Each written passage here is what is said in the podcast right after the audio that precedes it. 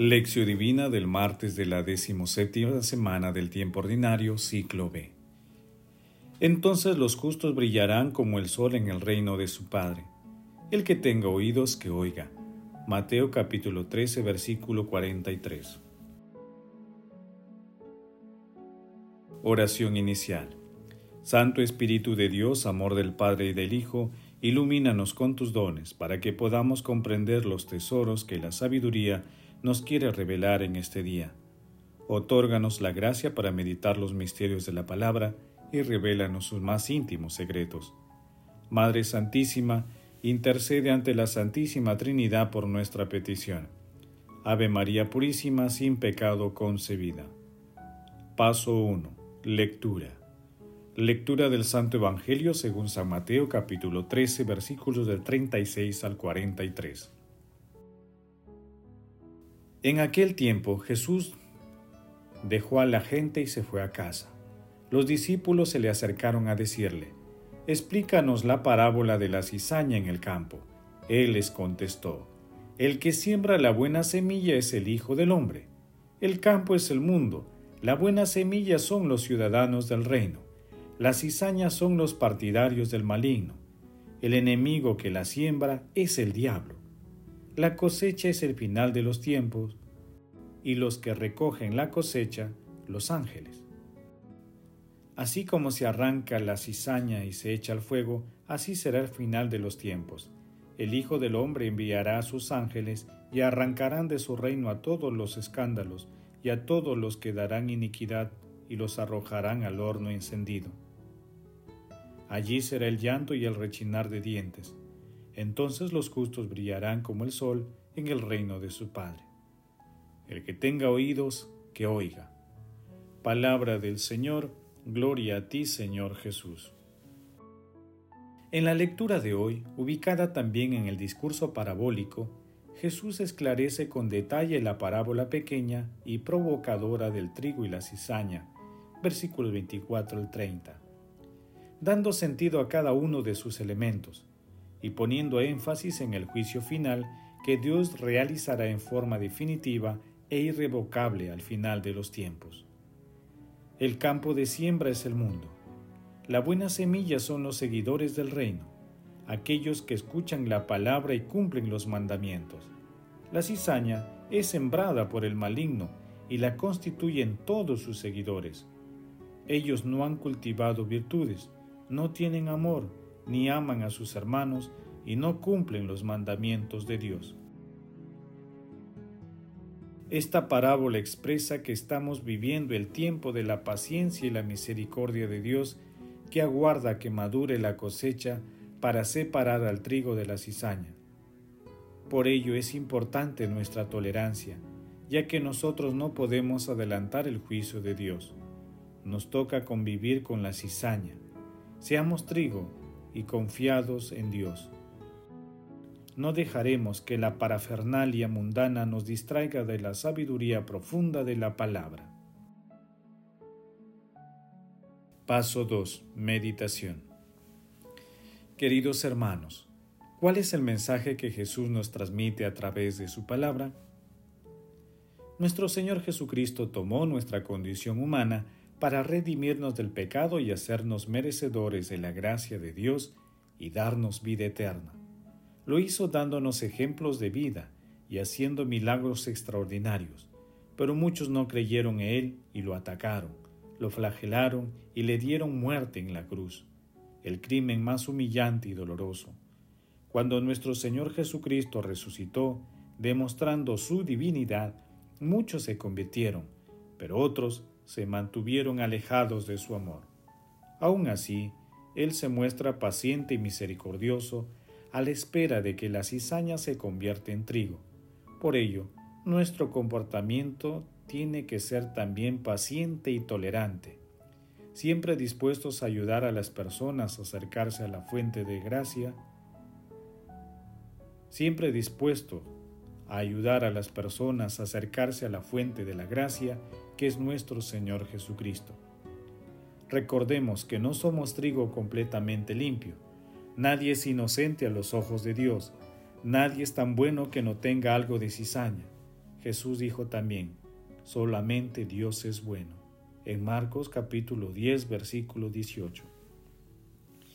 Pidamos al Espíritu Santo la perspicacia y la inteligencia para distinguir con claridad las fronteras tenues y difusas que la cizaña y su promotor colocan en nuestro camino para apartarnos de la verdad que es nuestro Señor Jesucristo. A la luz de la palabra, la cizaña la podemos distinguir claramente en la ideología de género, en el ataque frontal del mundo a la familia cristiana y a la vida humana, y en otros flagelos que agobian a las personas.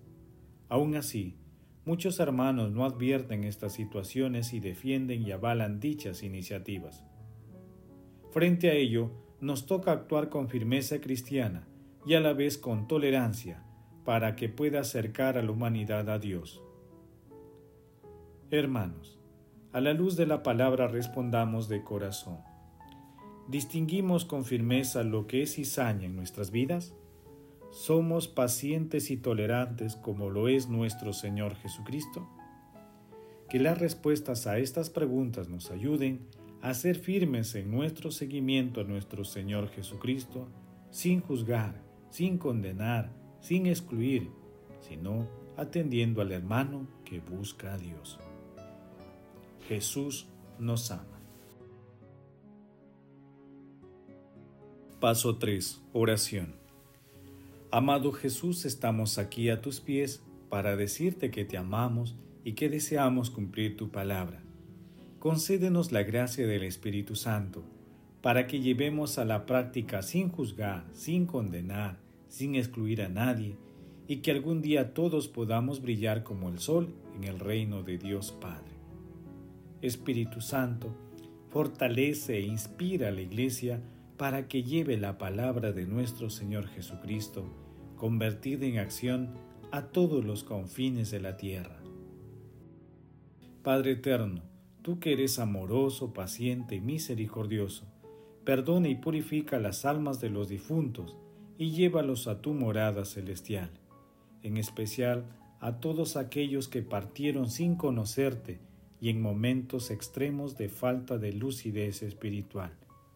Madre Santísima, intercede ante la Santísima Trinidad por nuestras peticiones. Amén. Paso 4. Contemplación y acción. Contemplemos a nuestro Señor Jesucristo con una homilía de San Macario. Cristo le devolverá el reino a su Padre, dice San Pablo en 1 Corintios capítulo 15 versículo 24. No en sentido de que renunciaría a su poder devolviéndole su reino, sino porque somos nosotros quienes seremos el reino de Dios. Cuando hayamos sido hechos conformes a la gloria de su cuerpo, constituidos reino de Dios por la glorificación de su cuerpo es a nosotros a quienes devolverá al Padre, como reino, según lo que está dicho en el Evangelio. Venid benditos de mi Padre, tomad posesión del reino preparado para vosotros desde la creación del mundo. Mateo capítulo 25 versículo 34. Los justos brillarán como el sol en el reino de su Padre, porque el Hijo le entregará a Dios como su reino aquellos a los que convidó a su reino, aquellos a quienes prometió la bienaventuranza de este misterio por estas palabras. Bienaventurados los limpios de corazón, porque ellos verán a Dios. Mateo capítulo 5 versículo 8.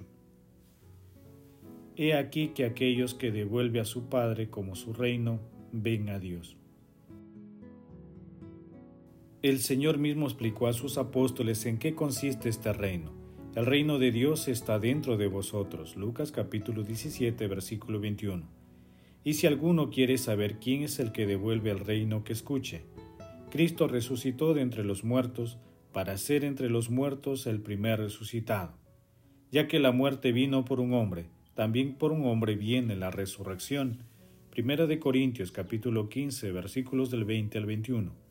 Todo esto concierne al misterio del cuerpo, porque Cristo es el primer resucitado entre los muertos. Es pues, para el progreso de la humanidad asumida por Cristo, que Dios lo será en todos. Primera de Corintios capítulo 15 versículo 28. Queridos hermanos, mostremos nuestro amor a Dios escuchando su palabra y llevándola a la práctica, que, entre, que mientras más odio, injusticia y engaño encontremos en el mundo, sintamos un mayor deseo de mostrar más amor y misericordia en el santísimo nombre de Jesús. Glorifiquemos a la Santísima Trinidad con nuestras vidas. Oración final. Gracias Señor Jesús por tu palabra de vida eterna. Que el Espíritu Santo nos ilumine para que tu palabra penetre lo más profundo de nuestras almas y se convierta en acción. Dios glorioso, escucha nuestra oración bendito seas por los siglos de los siglos. Madre Santísima, intercede ante la Santísima Trinidad por nuestra petición. Amén. El Señor esté con ustedes y con tu Espíritu. La bendición de Dios Todopoderoso, Padre, Hijo y Espíritu Santo, descienda sobre ustedes y los acompañe siempre. Amén. Bendigamos al Señor, demos gracias a Dios.